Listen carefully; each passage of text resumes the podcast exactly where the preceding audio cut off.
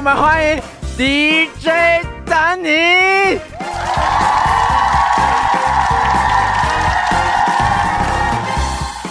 哟哟哟！这边想先问大家一个问题：八百壮士为什么打完仗剩三百壮士呢？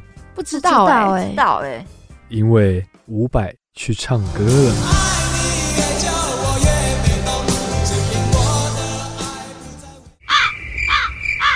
好烂，尴尬，好尴尬，什么乱笑话？尴尬，烂啊！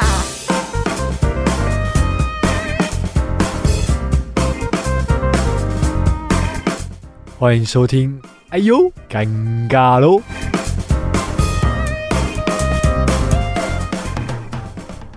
欢迎收听淡江之声 FM 八八点七，你现在所收听的节目是哎呦，尴尬喽！我是主持人丹尼。今天呢，我们邀请到的来宾是来自我们台北科技大学的曾博祥。明两年前呢，透过政府的十万元纾困贷款。创立 BX Motor 的机车零件品牌，那短短几个月内呢，在电商平台取得巨大的成功。目前主修电子工程系的他，也多次前往台积电的工厂观摩实习，也看到了许多不为人知的故事。让我们来欢迎曾博祥。呀，大家好，我是曾博祥。呀，曾博祥，我们你现在也算是第一次来上我们的呃广播节目嘛？现在的心情是怎么样呢？我现在心情，我现在心情感觉还不错，就是第一次来上广播节目，感觉当嘉宾感觉真棒，大家可以听我讲话，对不对？哎呦，有点 就是难得有人听你讲话。对啊，我今天讲废话的时候，大家觉得我这妈放屁，现在大家都强迫要听我讲话。对，而且我们现在你是重量级的嘉宾啊，对不对？讲话开始有分量。OK，好，那我们呢？节目一开始呢，先要跟大家来聊一下我们。博翔创立呃 BX Motor 的故事，那这边想先问一下，当初为什么你会想要创立这个品牌呢？嗯，当初应该要讲最开始的时候是，其实那时候我大学应该高三的时候啊，就是我爱玩摩托车，然后我在玩摩托车的时候，通常我都会去叫零件，就是去叫一些改装件，一些特殊的改装零的零件。嗯，那叫一叫叫一叫，后来发现就是。我都会一次叫比较多一点，然后我那时候卖二手，然后就是因为我卖就买的比较多。有一次年底好像要清我的房间的时候，就想说啊，不然把一些东西卖一卖卖掉好了，换钱哈。哎，我发现哎这些东西其实蛮多人想要的，嗯嗯，然后那我干脆哎，那不然我来这虾皮上面开一个账户，然后来卖一些我之前多卖这些二手多二手商品，嗯，哎，后来发现哎，其实好像卖的不错，嗯，那我干脆。我想说，干脆那我当一个就是盘商，我就反正我就是进口回来卖，这样好像也不错啊，对不对？嗯嗯。所以你本来就只是想说自己货买多了，然后拿出来卖一卖，这样对啊对啊。哎，有这个市场，有这个商机，你就把它拿去卖，这样。那所以也是因为你刚好这个时间点是刚好是在我们那时候三级警戒爆发的时候，所以政府那时候有十万元的纾困贷款，所以你就运运用了这笔钱，然后去去发展你的事业。对啊，诶，讲到那时候应该是，呃，其实那个时候应该是我经营我的虾皮已经稳定了，就是大概经营我从大大一下开始经营的，嗯，啊，那是第二次的纾困贷款，所以大概已经是二零二一年的事了，所以大概已经是过了一两年，就是生意已经稍微稳定了，然后我就拿我这个虾皮的这个卖货记录啊，然后就就拿去就是申请这个十万元的纾困贷款，嗯。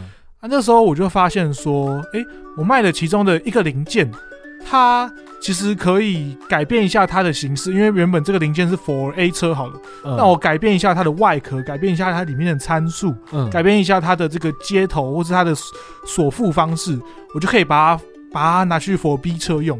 但是呢，B 车。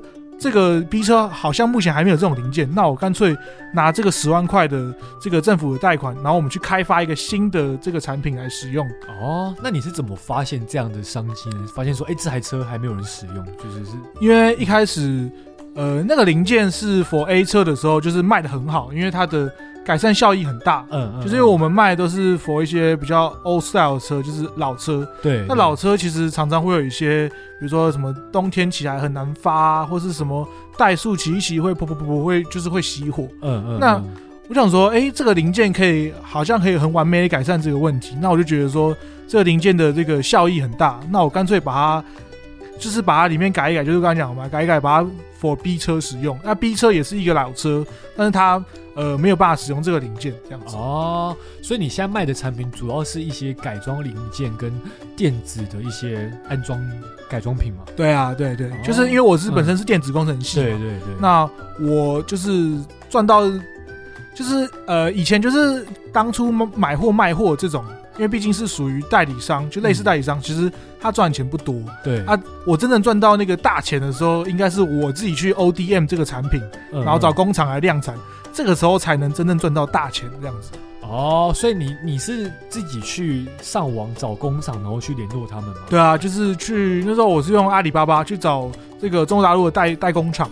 然后我们把就是一些呃外壳啊，然后把一些电路板啊塞给他，然后就是后来我们就是就是开发出这个新的零件这样子。哦啊，那他为什么那个时候会会理你呢？就是我的意思说，因为你毕竟是一个大学生而已，然后你那时候没做出什么成绩，他怎么会想要理你这个其实人呢？嗯，这个这个很酷啊，因为一开始我们找是一个台湾的公司，但是。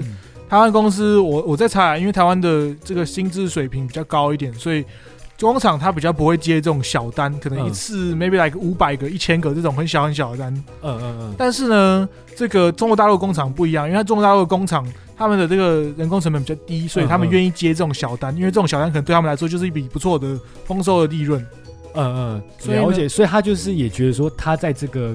呃，产品上面会有一点赚，对啊，想说，哎，办就是小单没关系接看看，比较弹性这样子啊，所以他就是也这样子，你们算是一个互利的一个感觉，对啊，所以就是他们刚好也想要想要你的这个产品，那你刚好也找不到那种很大价大工厂，所以小价代工厂他想说，那他也不如来一起来获利这个方式，对啊，对啊，就找到你哦，所以那你就是。创办的时候啊，因为你现在毕竟也算是相相对来说算是蛮成功的一个一个品牌了。那你创立初期的时候，有没有碰到什么样子的困难呢？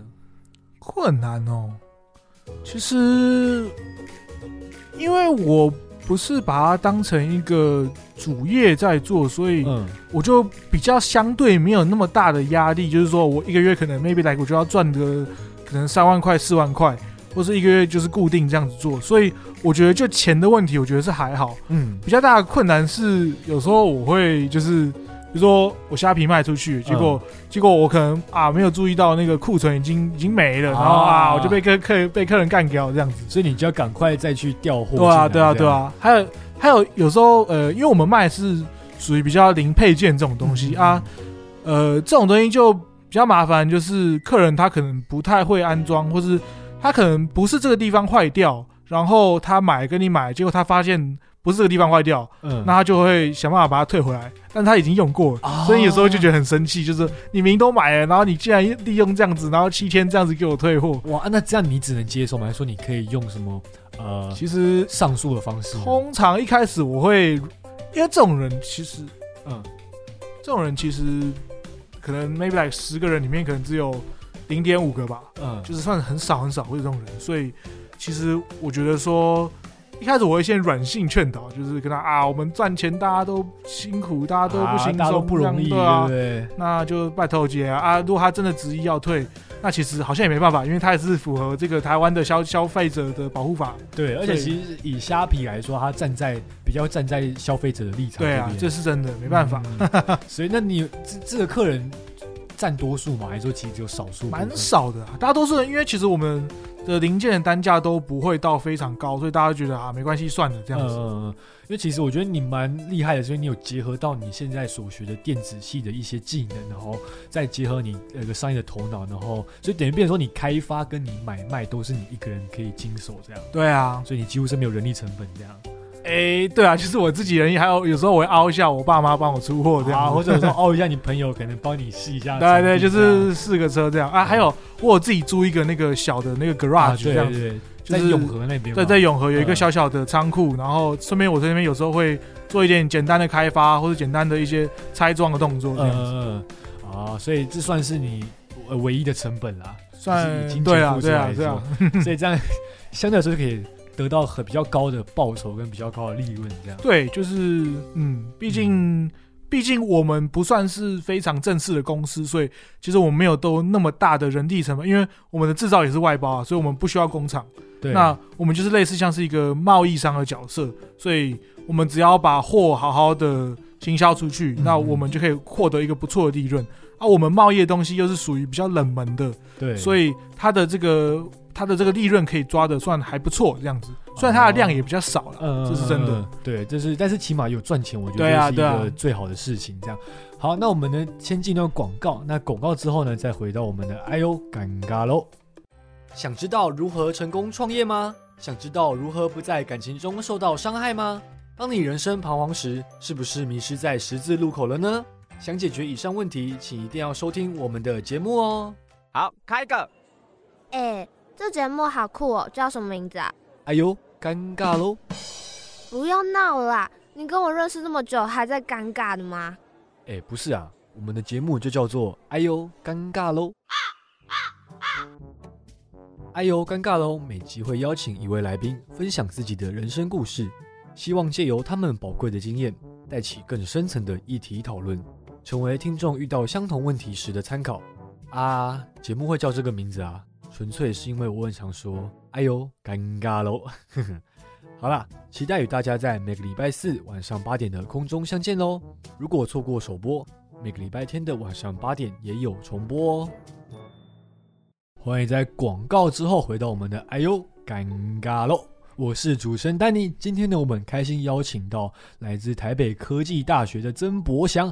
那我们刚刚呢，简单聊到他为什么想要创立 BX Moto 这个品牌，以及他这期间内有遭到什么困难，或是他怎么样去找到这个商机、这个缺口，并且去把它发扬光大的。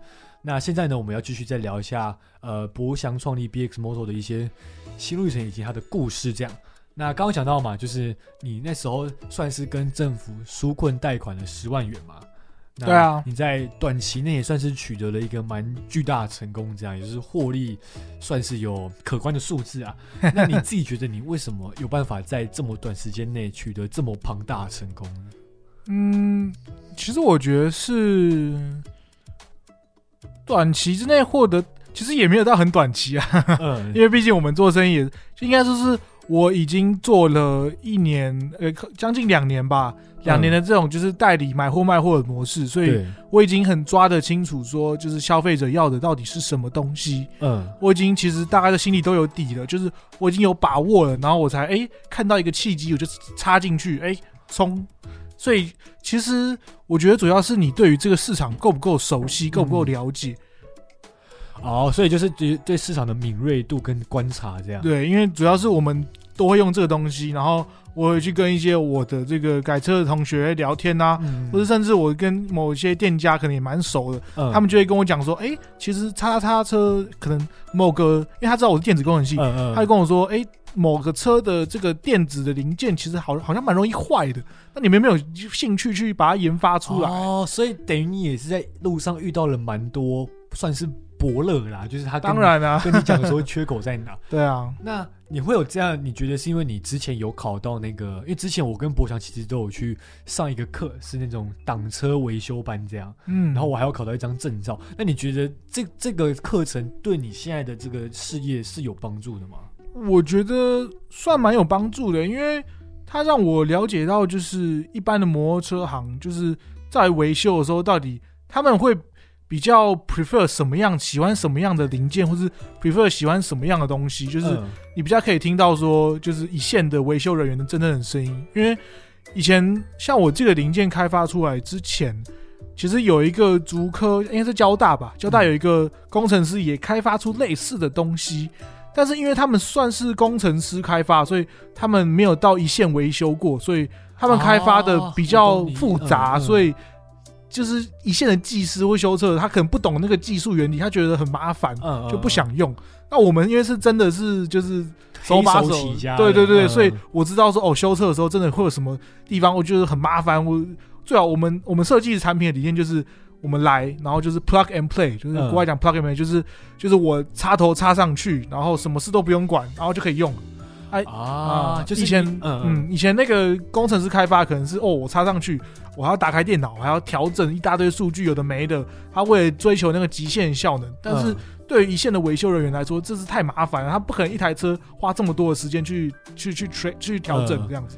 简单来说，就是以前的产品的设计者就是不太懂民间疾苦啊，对因为他们就是从来没当过黑手，嗯就好像很多那种成功的创业家，他其实都有经历过最基层的对啊，就是要从底层这样往上打拼，才知道底层到底想要的是什么东西。对，其实自己对我们的总统其实对一般来讲 也要这样子会比较好一点啊，对，不然很长就是官僚题就是会这样，很长他不懂你民间需要什么。然后明天就会觉得说，哎、你这个官僚怎么不懂我们在想什么？就是这种问题。所以我觉得每个不是，就是如果你要当成功的人，你多少也要在基层待过，知道大家需要什么，嗯才能够去创业。这样对。那其实因为呃，博翔他修车真的蛮厉害的，然后那时候其实他也算是带我入坑的复古挡车这个 这个世界这样。然后那时候我还记得，呃，每次我的挡车可能因为都是毕竟是那种十几年前的老车，二十年前的，嗯，所以每次我有什么问题，我都会请他帮我维修。对啊，我就帮他稍微看一下，对哎，大概哪里有什么问题。所以你其实，在这样的维修过程中，你也可以大概知道说，哎，这个东西我找不到零件的时候，你就觉得说，哎，这个东西好像没有人做，我可以对啊，就是会发现一些新的商机这样。往往商机就藏在这种很细节的东西。真的对，所以你觉得你这种呃对商机的敏锐嗅觉是天生的吗？还是你觉得是因为你大量有这样子的实际操作之后所累积出来的经验？这种东西不会是天生的啊，就是这应该是关于到我，嘿嘿又是另外一个故事，嗯。就是我我我十五岁，就是我国中毕业那一年啊，就是嗯。我在那个，因为我妈那时候就是在一个就是我们家附近的水果摊，就常买东西。啊。啊，就跟老板很熟啊，啊。就是说啊，我说我儿子刚毕业，哎，我我来这里打工一下好了，然后就 哎好啊，就莫名其妙就去打工，嗯。然后哎那个摊的老板就很酷，就是他其实整个市场里面他应该算是最年轻的老板吧，嗯，他大概概他是七年级生，就是七几年次生的，哦三四十岁而对，就是蛮算蛮年轻，一个卖水果摊的老板，嗯他嗯经营的很好，就是是那个市场里面最最就是卖水果里面是最厉害的，嗯。哎、然后哎、我就在那边打工打工打工到算到快高中的时候，哎、不快诶、快大一的时候，就是高中三年，欸三年对啊欸对对，就是嗯。在那边帮忙，哎、我在那边帮忙的时候，我就会发现说，哎、这个老板他是到底是怎么做生意的？啊怎么赚钱的？哎、这个很，这个是，这个是学校是不会教你这种东西，就是但是我必须要讲，就是去市场打工的人其实很多，但是有多少能够像你一样、哦、观察到这个商机，观察到说，哎、他是怎么赚钱？你懂吗？很多人其实去打工，他就只觉得说，哦，好累哦，累哦，每天好累，就一直抱怨抱怨抱怨，但他并不会想说，哎、这个老板他是怎么样赚到这么多钱？但是说一开始我也觉得，因为毕竟在市场打工就是算偏劳力活吧，就是嗯真的蛮辛苦。但是做久了，哎、我一开始是真的是劳力，就是搬东西啊、扛货啊什么那种对打杂小弟。哎、做久有一次就是我老板就哎、不然哎、我想今天那个就是柜台那边有缺。啊，不然你来帮我们帮帮忙帮忙柜台这边好了，嗯然后就，啊，我就去那边，然后开始哎、开始就看到哎、这个老板是怎么样推销他的产品嗯给那他的客人，嗯就哎、就是开始从劳力就慢慢哎、发现说哎、我在这边收银这个帮忙这些这些，我赚钱竟然跟我用劳力赚钱是一样的，我觉得哇好棒哦！，我原来我就开始研究说哦，他是怎么样推销他的货出去？嗯，所以你有说进水果行之前啊，你会不会觉得说，哎、好像就是市场好像赚不了什么钱？然后你有发现说，你可能进了市场之后，你就发现，哦，哇，原来在市场做生意，只要做得好，其实那个数量是很可观，甚至可以赢过很多工程师或是很多人的薪水。这是真的，因为哎、我在那个地方待待算蛮久的，我在那边三年多，观察很久，就是、嗯其实菜市场是非常赚钱的。哇，因为怎么说呢？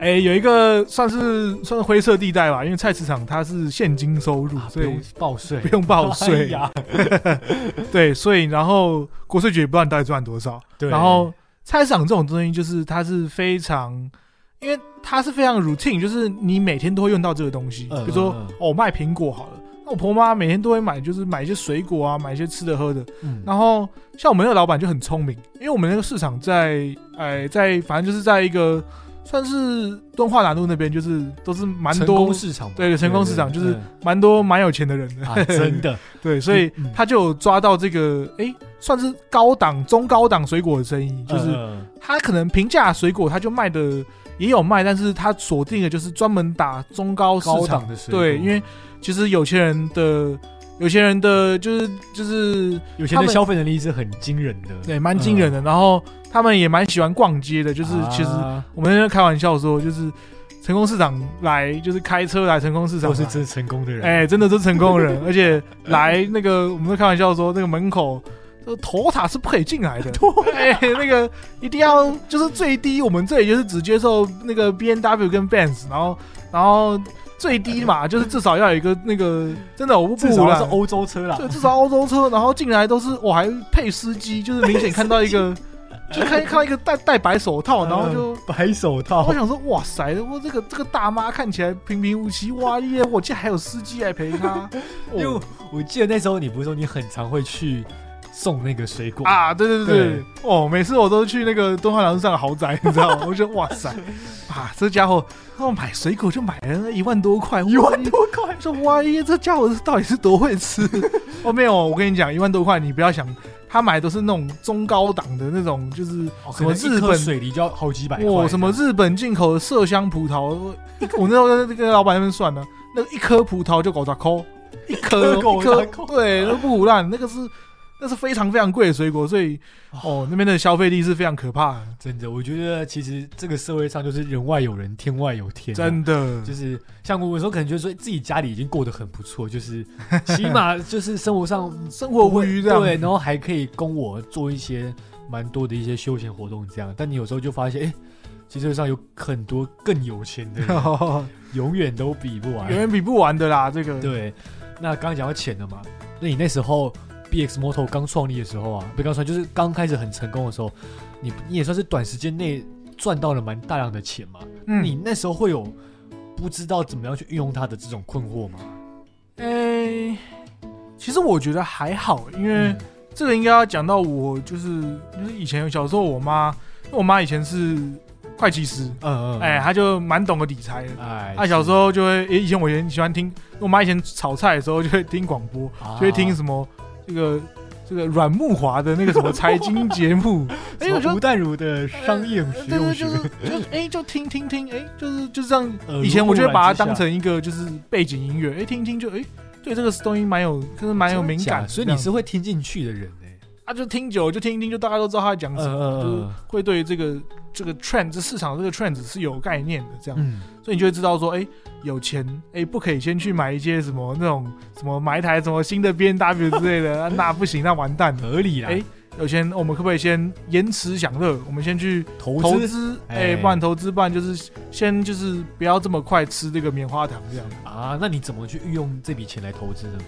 其实我一开始是就是那时候股票也蛮热门，然后那时候就是哎、就是买股票，然后或是买一些基金理财基金的东西。嗯。一开始买 ETF 啊，或是买基金、股票都有、嗯。啊。当然有一部分我也会就是改善自己的生活这样。改善这些，确实需当然。要简单的确实要改善一下啊，要让你觉得我赚了钱之后是我的生活是有提升的，才不然会有动力去对啊，他要去对对真的。嗯，那除了你讲这种股票啊、ETF 这种比较偏呃呃，可能就是投资的部分，那你有没有针对你的事业去做一些钱滚钱的投资呢？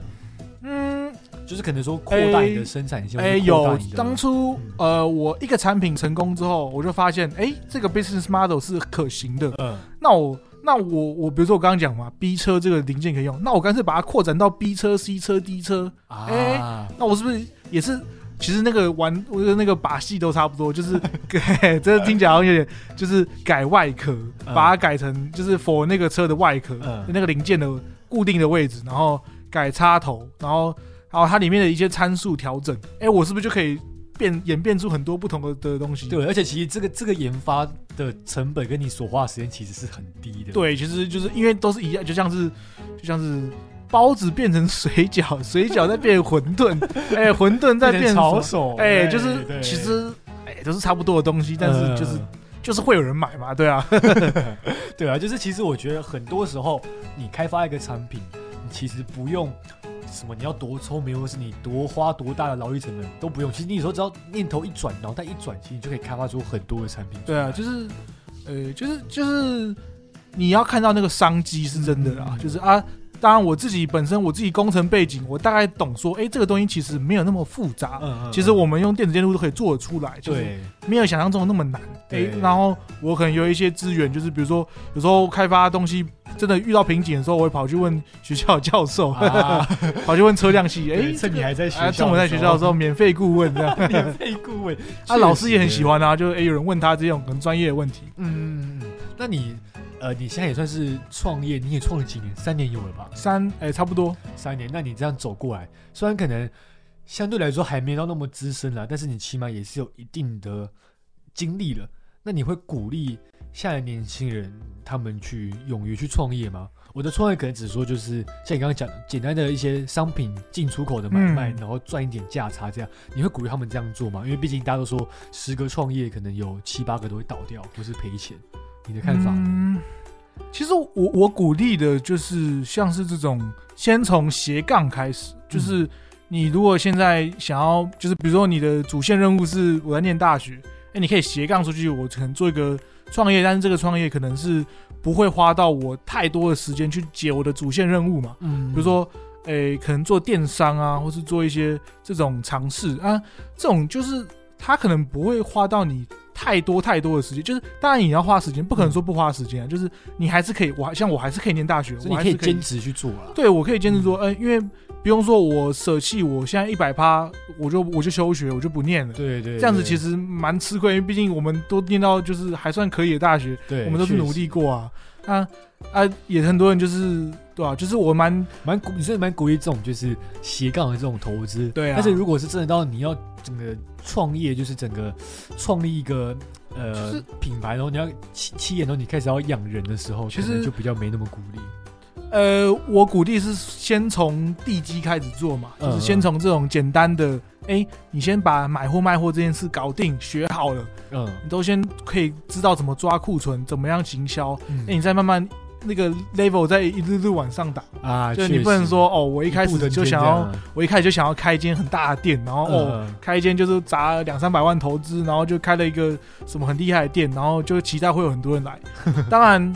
你说有没有这种人？当然有啊，有了。伊隆马斯克啊，哎，当然 Steve Jobs，对，但是现实中就是大多大多数人就是一般人这样子。对对，所以有时候你不能只听那种成功的故事，真的，因为你身边可能很多人都是失败的案例，其实毕竟失败了，对啊，就不会被人写成故事这样。嗯，对。那你刚刚讲到就是前面你有去水果行打过工嘛？嗯，那你也创过业，你觉得这两者，因为毕竟两者都算是劳动了，都要付出劳动，那你觉得这两个最大的差别是什么？你说创业跟就是呃，在水果行打工这样。啊？我觉得最大的差别就是我在水果行的时候，我就是领固定薪水，对，就是我们那时候是一个小时一百五十块，我一天就是赚一千块，然后跟这个就是两就是早餐跟中餐，嗯嗯，但我就觉得说，看每次看到那个老板那个一大堆现对啊，哇，真的是哇，真的很可怕，就是一天假日完就哇一叠叠白那个一叠叠的钞票，就觉得。很生气，就说：“我也没有比他差，为什么我都赚不到这个钱？我只能那那他每次发薪水的时候，就是从一大叠一千块钞票 抽一张给我，那我就觉得说，我明明就也很努力，我也很辛苦，我也很劳累，我也没有比那我要搬东西扛东西啊，你在这边就是跟客人聊天，怎么就可以赚这么多？我就很生气。对啊，这就激发了你想要去创业的我觉得说这样。”打工是没有希望的，一定要当老板。就是你觉得寿星阶级可能就是就是比较固定啦，没什么就是很大的突破，吃不饱但也饿不死这样吧？对啦对啦。但你说当老板也是要付风险的，就是这是真的。因为你现在毕竟你的人力成本，应该说你的成本整个投下来其实还没有到很大的情况下，嗯，你说赔钱也真的不会到赔什么，顶多就是把库存销完这样。对啊，所以。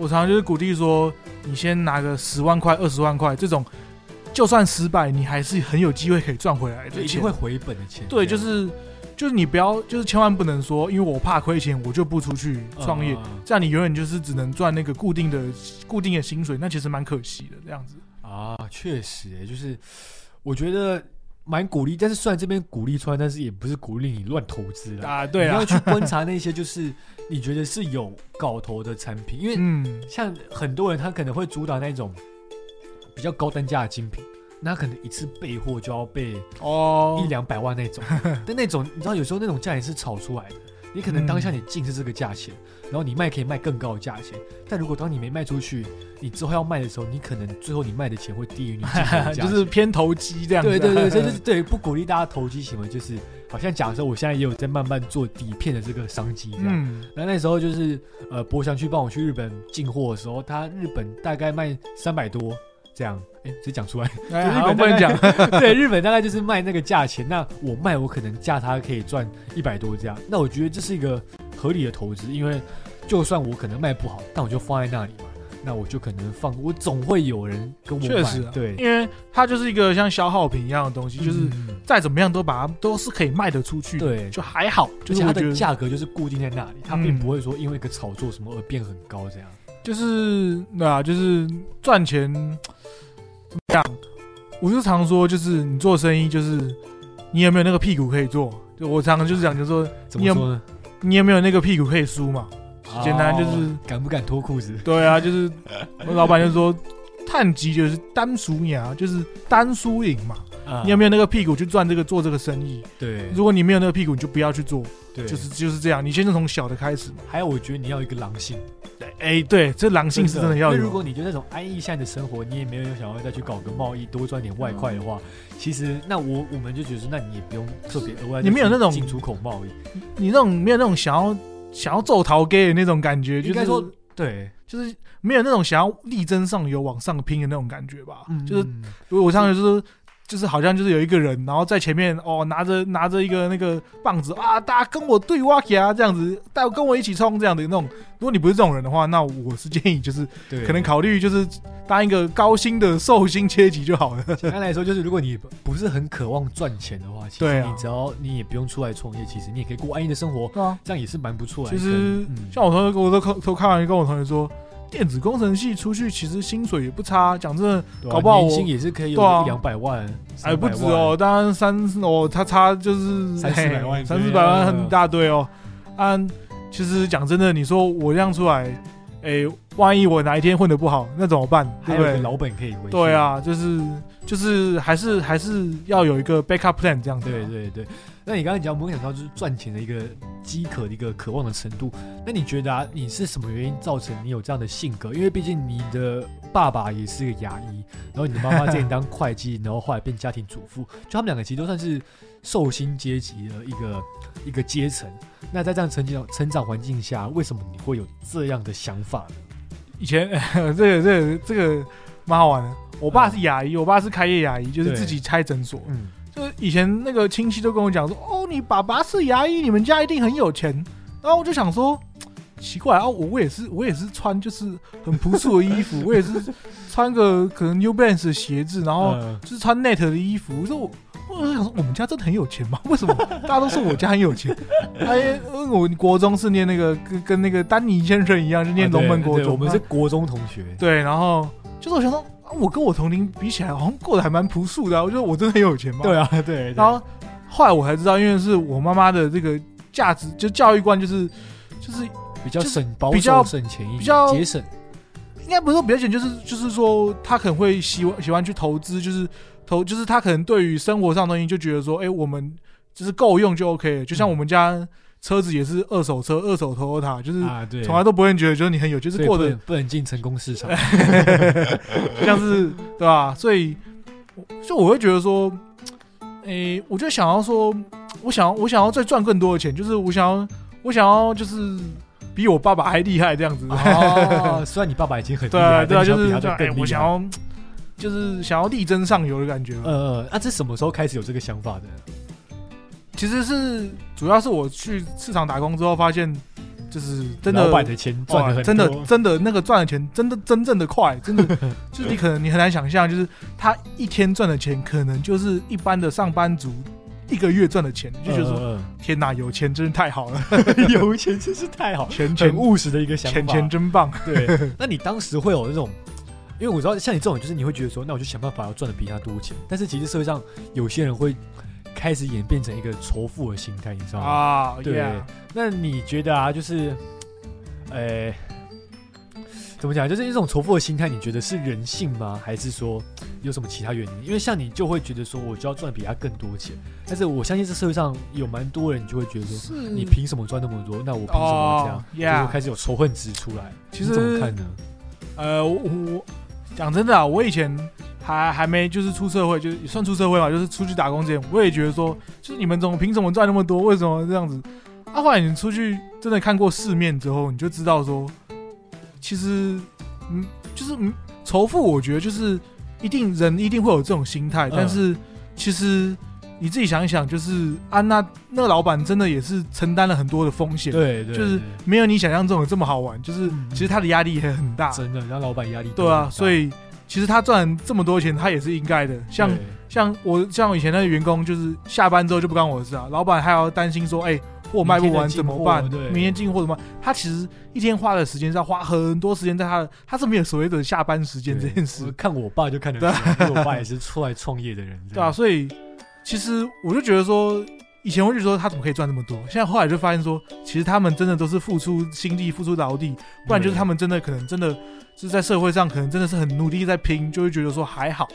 啊，以前就是，嗯常常我爸就讲说，就是啊，大家都跟你讲说啊，你这个看起来这么好赚，怎么这么轻松，哦，看个牙齿就一个就就哦赚一大堆。但是你也要担心说会不会没有客人，对啊，而且你有没有想过，人家以前真的是出来拼过的，对以前再怎么样，人家念书的时候也是比你拼啊，那、啊那没有什么好计较的。可是我觉得天下没有白吃真的每个呃富二代除外，就 是没有 富二代，那太夸张了。每个成功的人，然后每个看起来很有钱的人，他其实背后都付出了很多努力跟劳力，这样。对啊，其实没有什么好怨的啊，就是出社会的时候发现说，不管是就是努力啊，有没有幸运，其实也蛮重要。有时候有没有 lucky lucky 这样对，子。像你就是刚好遇到车行的老板，对啊，然后就是遇到这些贵人，然后其实都是一点一滴交织而成的，就不会是突然就哎，突然 biang 几下就画到在，不不可能的啦，对哪那么好事？所以很多人都说十年磨一剑啊，对啊。就是要一直不断的努力，不断的准备好。当有一个机会来的时候，你要把它把握住。啊，就冲出去这样子对，，冲嘛是怨天尤人说，哎，都没有机会，真的。然后当机会来的时候，你就觉得说啊，怎么这时候来，我什么都还没准备好，，哎真的，就不能有这种心态啊。有时候我会觉得说，像我跟我同学讲说，机会不是留给准备好的人，机会是留给愿意去争取的人。对，哎真的，然后你又真的准备好了，你要准备好，你要去愿意争取。如果你只是准备好，等待这个上天有一个机会给你，那其实很难啊。你要自己主动去，哎、冲出去说，哎、跟我走，对挖给他这样子。用成你啊这样，对啊，对。那刚刚讲到仇富的心态嘛，那其实衍生到另一个社会问题，因为多半会有仇富心态的人，他的阶级就一直在那里，他并不会嗯翻转阶级。那你这个你是相信阶级复制这个说法的吗？其实我我以前会，我以前会觉得说，就是哎、啊，没关系，我只要透过就是读书啊，我就可以改变我的阶级。嗯嗯，但是我后来其实长大后，我会发现说，其实读书大家读的都是差不多的书，讲实在话，嗯有时候确实，有时候，哎、你的思维是源源自于你的原生家庭，或是大多数就是源自于你的原生家庭。讲真的，嗯所以其实我长大之后就慢慢接受这个现实，就是阶级复制是蛮容易发生的。对啊，就是如果你的爸妈可能没有这种就是呃比较高一个层次的想法，看眼光放他的眼光够，就是我想说，爸妈的眼光很大部分就决定你小孩子眼光可以到哪里。哎，真的，除非说你把他直接送出国，然后他跟你其实原生家庭已经没有太大的相处的时候，他才有可能翻转这个阶级。就看到说，哎、原来这个世界上有这么大，就是原来这个世界上有这么多不一样的人，他们有各种不同赚钱的方法，对对，就觉得说，哇，这个世界真是太酷了。因为必须要讲，像我爸他会出来创业，其实很大一部分也是因为我阿公本身年轻都是做家具买卖的，所以他其实也是创业的一个、一个一个方式啊。那我爸一定从小耳濡目染，这样看下来之后，他就累积了他这个想法。对啊，其实我也或多或少啊。然后像你可能就是你爸开牙医开开业医啊，然后你妈又很常听那种广播，哎、就会觉得说理，对啊，就是常会讲讲讲说，浙江人会讲说“工字不出头，工字不出头”，因为工人的工啊，工的那个啊头是不会出来的，对对，工字不出头。就是他们或是犹太人，可能从小就会教这个小朋友哎经商的逻辑跟概念，因为发现哎，其实好像亚洲人好像都不会讲这种东西啊，对，亚洲人都会跟你讲说，就是啊，好好念书，长大去大公司上班，你就会有好人生。因为毕竟五千年的帝制思想，这个没办法，改就改啊。确实，这是民族性啊。对对，亚洲人比较偏奴性。哎，对，这样讲就是比较，但是这这有个好处，虽然奴性比较高，但是配合度很高。对，就是社会会比较安定，不像不像动不动像法国、欧洲国家动不动罢工，动不动个人主义比较就是比较盛盛行的地方。对，这种有好有坏。像在这种疫情最严峻的时候，哦，你的个人主义很高的时候，其实你很难去对啊，其实政府基本上是控控制不了民众。对对，就是有好有坏了。对啊，那你觉得有办法打破？阶级复制吗？或者说，你觉得有有没有什么样的方法可以比较好的去打破突破这个框架？比如说，打破之后有没有觉得有没有什么方法可以去突破这个框架？其实，其实，呃，我常讲说，念书，念书是让你成为中产阶级的最容易的方法啊。对了，就是假如你原本可能家里真的是经济状况，可能真是中低收入户，真的是蛮辛苦的。嗯。可能是真的是可能就是家徒四壁这种，可能就是下一餐都不知道在哪。对，这样的话，那真的念书再怎么样，你去军工教，或是再怎么样，你可以去这个外面大公司上班，真的是可以让你可以让你变成中产阶级，都会比你原本的生活对啊，像是比如说你想到什么医生啊、律师啊，或是什么工程师这种，真的就是你靠你自己努力，你去念书，真的拼了念，拼了命的念。你就有机会可以到达的这个社会的阶级，但是再往上其实真的就蛮难的。所以上，嗯，所以我就觉得说，翻转阶级，翻转阶级就是讲说，可以让你可能家里真的很贫苦的时候，真的可以翻转到上面一点，就是可能一般的中产阶级。但是中产阶级要要再更往上拼，拼到真正的金字塔顶端的话，那可能就会有个限制。真的会有，就是你说真的是天时地利人和。对，因为通常能翻到金字塔。前面的人都是原本就出生在中产，这是真的啊，就是有办法翻到那里。像我们两个其实也都算是中产阶级的人。你要在网上爬，真的是偏难啦。不是说你真的努力念书，或是我努力工作就有机会，就是可能还需要。玉时运呐，或是你有没有那个人脉？我说我觉得人脉最重要，就是你有没有认识够多人，或者这个人是不是在社会上是有是有一个有头有脸的人啊？这个其实现在这个时代蛮现实，又更困难了一点。对对啊，好，那我们呢先进入广告，那广告之后呢再回到我们的哎呦尴尬喽，好开心哦！今天爸爸要带我出去玩耶。咦，这里怎么不像玩耍的地方啊？爸爸的表情怎么这么严肃啊？爸爸怎么回车上了？爸爸，我嘞，我还没上车耶。没事，爸爸一定是去忙了。A few moments later。嗯，怎么忙这么久啊？啊，一定是为了赚我的饲料钱。爸爸绝对不会抛弃我的。Two hours later。天都黑了，爸爸怎么还没回来呀？我不会被丢掉了吧？我做错了什么吗？为什么爸爸不要我了？爱护动物，请勿弃养，它们都是独一无二的生命。如果饲主弃养动物，罚还一万五千元至七万五千元不等，最重可处一年以下有期徒刑。淡江之声提醒您。欢迎回到我们的哎呦尴尬喽！今天呢，我们很开心邀请到来自台北科技大学的曾博祥，同时也是我们 BX Moto 的创办人。那我们的前面呢，也跟大家简单聊到说他。呃，他的一些人生哲学，跟他怎么看待创业这件事，以及他呃体会过了水果行打工，以及呃自己出来创业，他觉得两者最大的差别是什么？那节节目的接下来呢，就要来跟大家聊一下他的本科系啦，因为毕竟他是电子工程学系的嘛。对，那他其实你其实这学期也算是有在台积电出入蛮多次的啊。对，因为这学期我修这个北科大跟台积电。开的这个类似产学合作的课程，就是可以去台积电的中科厂区有一个 NTC 新人训练中心去上课，有是是有台积电主管来上课这样子。嗯嗯嗯。所以你那在那堂课上，你有学到什么样的知识吗？学到蛮多，就是学很蛮实物的东西，就是真正在那个半导体厂。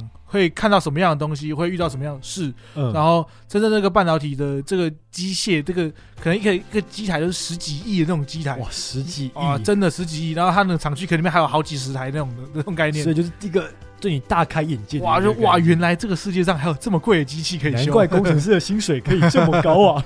那是真的。对，那你这样子进出其之后，你有体会到什么吗？就是看他们这样工作，跟观察到这个产业的发展，你有什么领悟吗？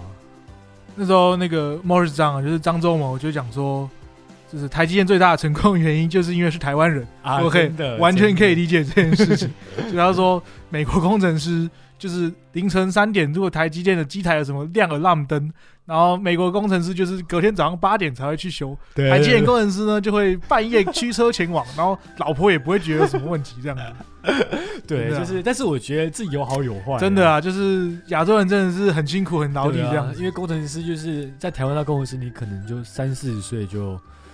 就就可以退休了啦，也没有到那么早啦。其实看到我去厂区里面看到五十几岁活跳跳也是蛮多的，真的吗？他他的肝够硬啊，哎，他已经能够接受这个环境了，这样啊，笑死。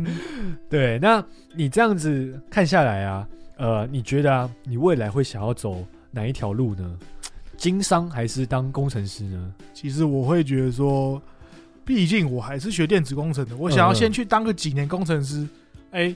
当一级检验工程师之后，再可能再从工程里面发现，哎，比如说台积电里面其实有很多生意可以做啊。嗯嗯。就台积电里面的一些零件啊，或者一些甚至一些零配件、零组件这种东西，机台零组件、维修件啊。嗯。因为其实修机台跟修车还蛮雷同的啊，真的。哎，像是我常常讲说，机台因为一台十几亿嘛，太贵了，特别会有人做二手机台生意。哎，他是不是就可以做？哎，我觉得可可可能从这个里面就发现一些新的商机，然后自己再跳出来做这样。哎，不可以被那个主管听到，听到我就我就直接不能进去了。所以你就是也是当副业偷偷做这样，就是可以去观察说，哎，这个有什么生意可以做？因为毕竟半导体的生意又更高 level，就是其他人更难插进来。就是你只要抓住这个台积电这个大饼，你其实他不太会随便换你，就。不会那么竞争啊，不会像是我可能卖衣服啊、卖吃的喝的这么的竞争这样。就基本上你只要有进去，你只要不要太烂，都可以保个底这样。对啊，对，所以所以你在未来的想法也是把你的创、你的经商跟你的电子工程这两个结合在一起。对啊，对啊。其实我觉得这样的想法蛮好的，就是两个都有结合到。工程师就是我常常说，工程师千万不能只想工程的问题，你要想的是。整个大局，整个赚钱问题，就不能想说哦，我想说我现在手上这块电路板要怎么解决？你要想的是整个整个产品，甚至这个产品要卖给谁，或者这种你要去往上一个 level 去想，这样你才不会只永远只能当基层工程师啊，才有机会往上爬。嗯嗯嗯。哎呦，这个我觉得有这个想法的人真的是不多了。没有啦，还好啦，就是难得今天把你捧得这么高。但是我真的觉得蛮厉害的啊，就是有多少人会。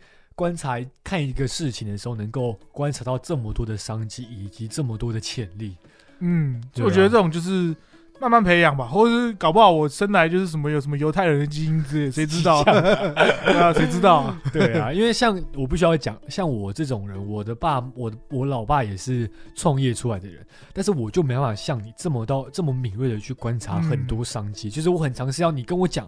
但是你跟我讲，我就会领悟领悟到说，哦，对，这有个商机，这样，对，就是我没有像你一样这么的敏锐的嗅觉。我觉得跟那种就是你平常看的东西有关系，就是我平常都会去看那种什么经商的，就是比如说什么经啊，我们家小时候也会订那个《经周刊》或《商业周刊》，每次就看，反正无聊就吃饭就看，哎。哦，叉叉老板他的这个经商过程是怎么？他是怎么起家的？哦，这个这个蛮好看的，就边看看看看，那看看就是想说，哦，原来他们做这种小小生意可以做到这么大，就觉得哇，好厉害这样子。那你觉得这是不是因为你妈都没有？放电视在你们家？我觉得哎，蛮有可能。哎，那你怎么知道我妈 没有放电视？你讲过啊。好的，因为我妈就是不想要让我们变成电视儿童，所以就只能看商业周刊，什么商业周刊、金周刊或什么财讯周刊，超好笑。那我就是因为小时候都在看电视，但是我觉得我发现我长大后看的 YouTube 吧，都比较偏向历史类啊，我很看历史跟时事。尤其是历史这方面，我超爱，所以我觉得可能我们的取向不同啦。你是喜欢看这种商业的，因为你应该是听古玩那一种的。哎，对对对，我也喜欢听这种就是产业啊、脉动这种东西。哎呦，那听嗯，我常常就是 F B 也会看一些什么，比如说什么经商啊，或者人家怎么做生意啊，或是哦，可能做生意的一些法则什么这种，嗯，觉得蛮有趣的。哎呦，这样也算是。呃，耳濡目染，就是算是一种环境的培养之下。对啊，对。那你节目的最后呢，有没有什么话想要跟我们的听众说的呢？哎，我就我想要就是重复我刚刚讲的一句话，嗯就是说，就是会仇富是正常的，但是当你发现说，就是就是你开始变有钱的时候，你就会有发现更多人更多人比你更有钱，嗯，所以永远不要去跟别人比较，就是跟你自己比较就好了。对，就跟以前的自己比较就好。对啊，就这句话我是我是抄人家，也没有抄啊，就是 我是听那个古癌讲的，就是古癌说他就是赚了一大堆钱之后，发现有更多更多人比他更有钱，更爆炸有钱，但是都没有出来开 podcast，他觉得瞬间觉得自己很渺小，所以所以自己其实也没，其实有时嗯候自己会觉得蛮自卑，但是后来想想，哎、我的身边的家人他他们都因为我赚更多钱，所以他们过得更好，那没关系，我就不要跟他们比，我就觉得说，哎、我跟我十年前自己比起来，我确实真的进步了很多了。对对，对那我觉得这样就很很不错了，因为要比是远远比不完的。没有错。但是我觉得反一面来说，就是你也不要太自大啊，不要觉啊得自己这些钱就很拽啊，然后什么 就对啊这个对，就是我觉得。要在一个适当的中间值啊，嗯不要太自满，但也不要太自卑，就是跟以前的自己比较就好。